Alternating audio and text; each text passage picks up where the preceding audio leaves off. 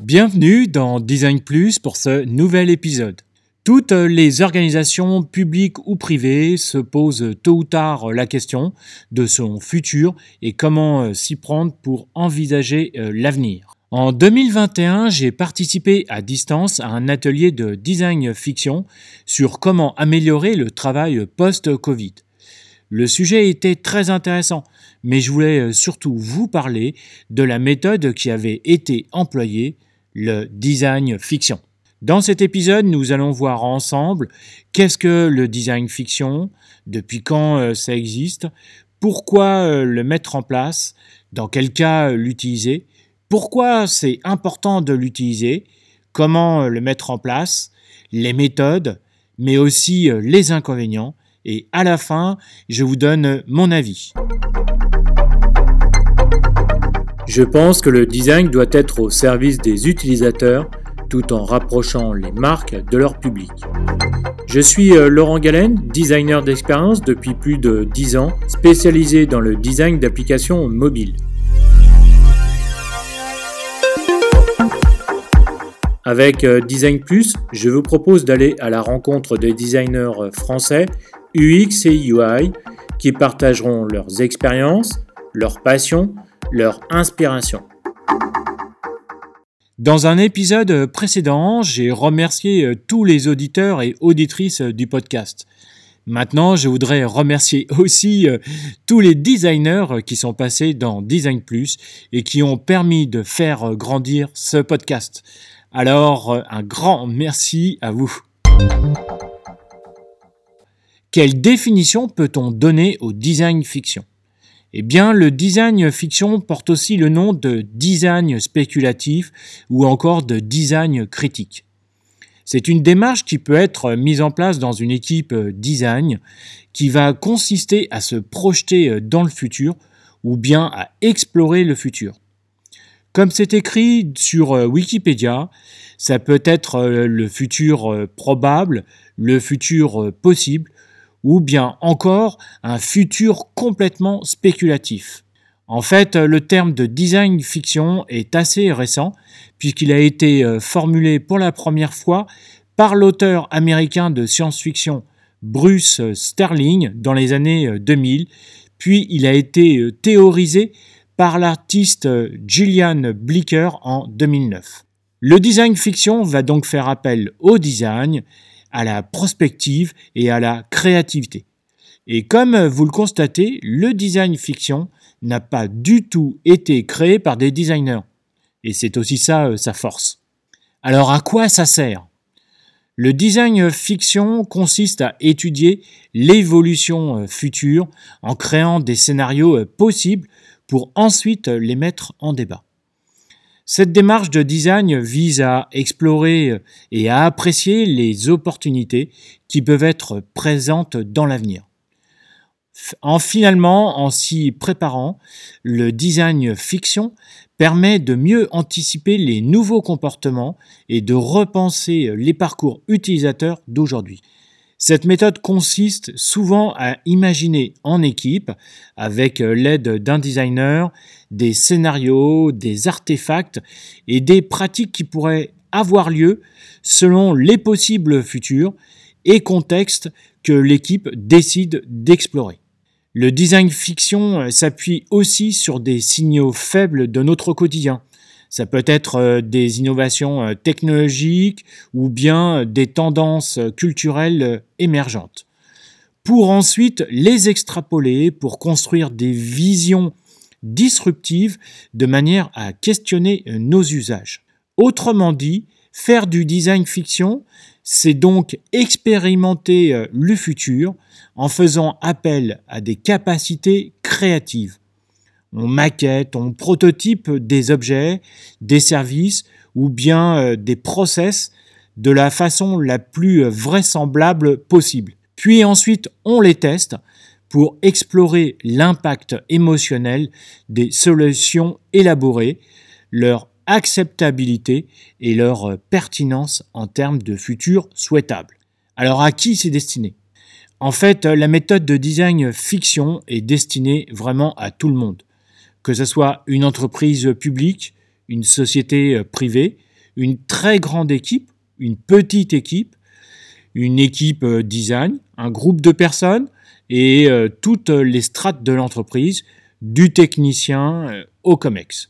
L'exercice du design fiction peut être utilisé dans tous les secteurs, la santé, l'énergie, le transport, la banque, le retail, etc. Alors pourquoi c'est important de l'utiliser? Car finalement, tout le monde peut et doit développer des capacités d'adaptabilité pour faire face à un monde qui évolue euh, sans cesse et rapidement. Alors, euh, la mise en place du design fiction dans une entreprise peut répondre par exemple à différents euh, objectifs. Je vous en donne quelques-uns. Ça peut être pour se rassurer par rapport à l'évolution de son métier.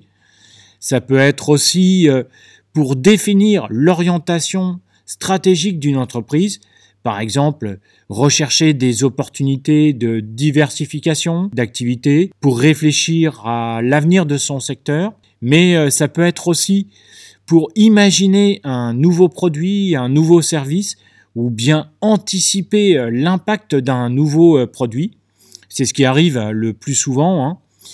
Mais aussi, ça peut être anticiper des menaces sur un modèle économique, ou bien essayer de décoder, d'anticiper les tendances sociétales et comportementales qui pourraient influencer euh, les futurs clients, ou bien encore pour se questionner sur la culture d'entreprise.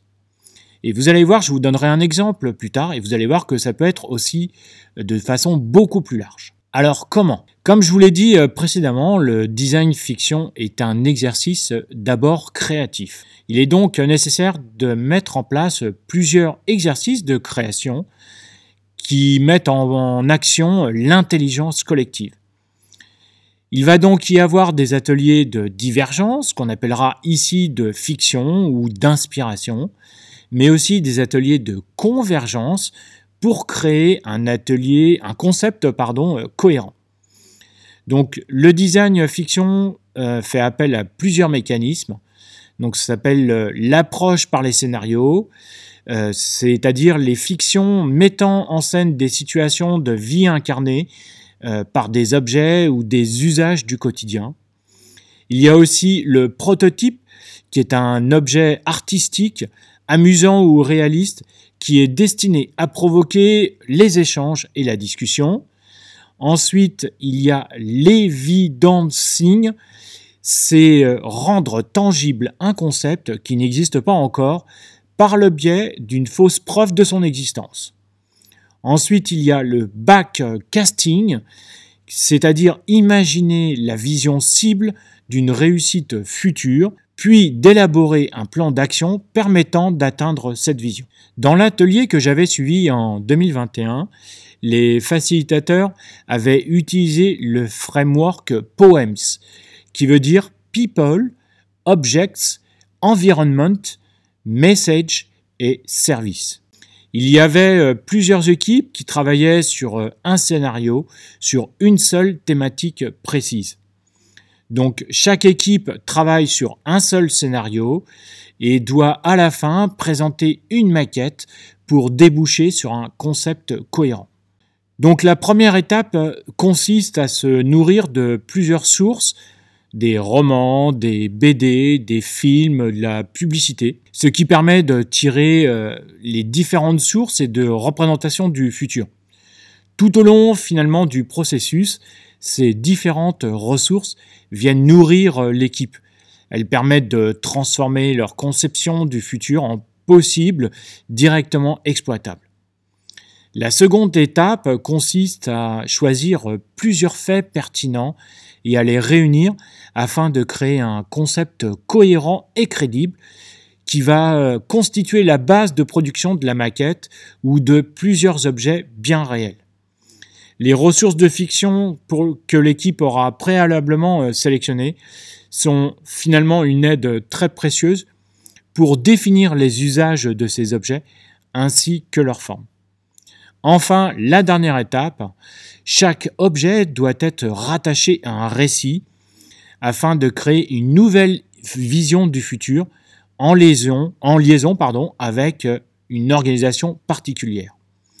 Donc chaque objet est donc intimement lié à un usage précis qui doit être défini en amont du projet. Alors combien de temps dure un atelier de design fiction? Eh bien euh, finalement euh, ça va dépendre euh, du thème, du nombre de sujets, du nombre d'équipes, du nombre de participants et puis aussi bien entendu des résultats. Un atelier peut durer de quelques heures à plusieurs jours. Alors, euh, comme je vous disais tout à l'heure, je, vais vous donner un exemple récent de design fiction. C'est celui de la Red Team. Alors, je vous explique un petit peu ce que c'est que la Red Team. En 2019, l'armée française a constitué la Red Team. L'initiative Red Team avait été décidée à l'été 2019 euh, sur une initiative du ministère des Armées. En fait, euh, cette Red Team, cette équipe, est composée d'une dizaine d'auteurs, de créateurs de science-fiction. Il y a euh, des écrivains, des romanciers, euh, des scénaristes spécialistes du genre, mais aussi des scientifiques, des dessinateurs et des designers qui travaillent étroitement avec des experts scientifiques et militaires. La mission de la Red Team a pour but d'imaginer les menaces pouvant directement mettre en danger la France et ses, intérêts. Elle doit euh, notamment permettre d'anticiper les aspects euh, technologiques, économiques, euh, sociétaux et aussi environnementaux de l'avenir qui pourraient engendrer des potentiels de conflictualité à l'horizon 2030-2060. Et l'un des scénarios euh, s'appelle Barbaresque 3.0, qui s'intéresse aux conséquences incontrôlées du transhumanisme. C'est-à-dire que des hackers piratent les implants neuronaux des soldats qui manœuvrent à distance des navires, ce qui entraîne une guerre en mer Méditerranée. Tout au long de cet épisode, je vous ai expliqué les avantages euh, du design fiction. Et maintenant, je vais vous donner euh, quelques limites. Le design fiction euh, aborde un thème qui est l'innovation. Innover, euh, c'est vraiment bien. Mais nous sommes aussi une espèce humaine et l'aversion au changement existe. Donc finalement, est-ce que l'innovation n'est pas juste un écran de fumée? Deuxième limite, on peut se demander si le design fiction ne propose pas plutôt euh, des réalités fantasmées. Et enfin, la troisième euh, limite, si c'est mal utilisé, les ateliers de design fiction peuvent être des armes de manipulation pour euh, servir soit le développement de certaines politiques ou de mettre en avant des idées ou des personnalités populistes ou bien encore de faire adhérer une population à des idées extrémistes. Alors, euh, mon avis, le design fiction est une méthode qui est très intéressante et je trouve disruptive pour imaginer des hypothèses crédibles en partant de l'existant.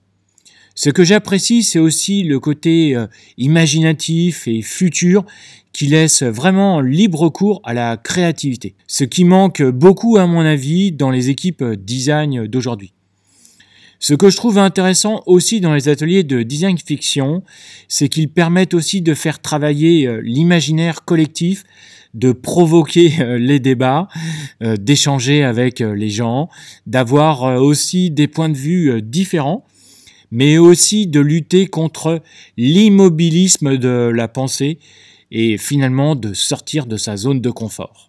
Enfin, la méthode du design fiction euh, peut être appliquée dans quasiment euh, tous les domaines économiques, comme euh, je vous le disais précédemment, et elle va permettre aux entreprises de prendre de l'avance par rapport à leurs concurrents, d'anticiper l'avenir et leur développement futur. Merci beaucoup d'avoir écouté cet épisode et je vous dis à très bientôt sur Design Plus. Au revoir. Merci d'avoir écouté cet épisode de Design Plus jusqu'au bout. Maintenant, partagez cet épisode à deux personnes autour de vous et mettez une note de 5 étoiles ou un pouce en l'air avec un commentaire sympa. Cela me permettra d'échanger avec vous et de faire monter mon podcast dans les classements. Je vous donne rendez-vous prochainement pour un nouvel épisode. N'oubliez pas de vous abonner à ce podcast. Vous pouvez suivre Design Plus sur Instagram, Design plus PLUS underscore podcast et sur LinkedIn, Design plus le podcast.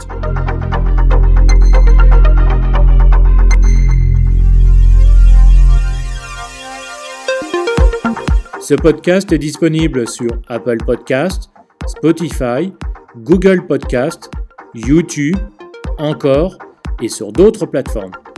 Retrouvez la liste complète dans la description de chaque épisode.